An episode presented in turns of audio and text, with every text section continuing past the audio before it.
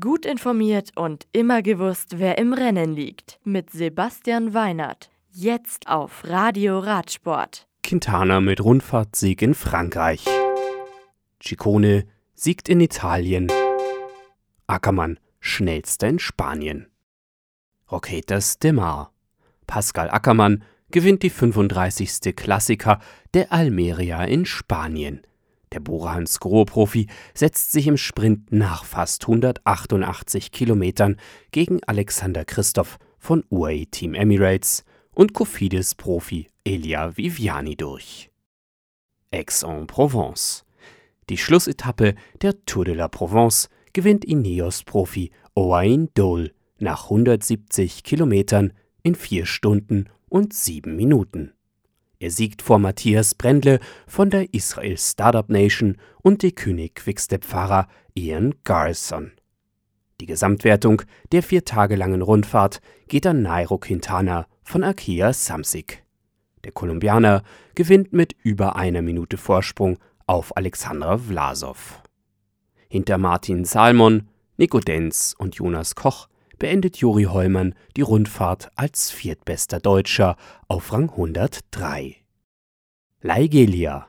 Trexiger Fredo-Profi Giulio Ciccone setzt seine Erfolgsserie der vergangenen Saison fort und gewinnt die 57. Trofeo Laigelia in 5 Stunden und 10 Minuten.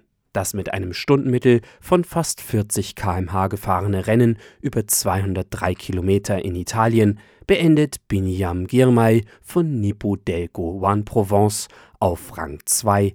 Arkea Samsic-Fahrer Diego Rosa wird Dritter. Die nächsten Rennen.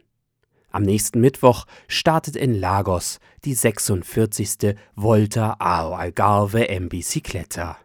Die Rundfahrt ist insgesamt 771 Kilometer lang, sehr bergig und die letzte Etappe in Lagoa wird als 20 Kilometer langes Einzelzeitfahren ausgetragen.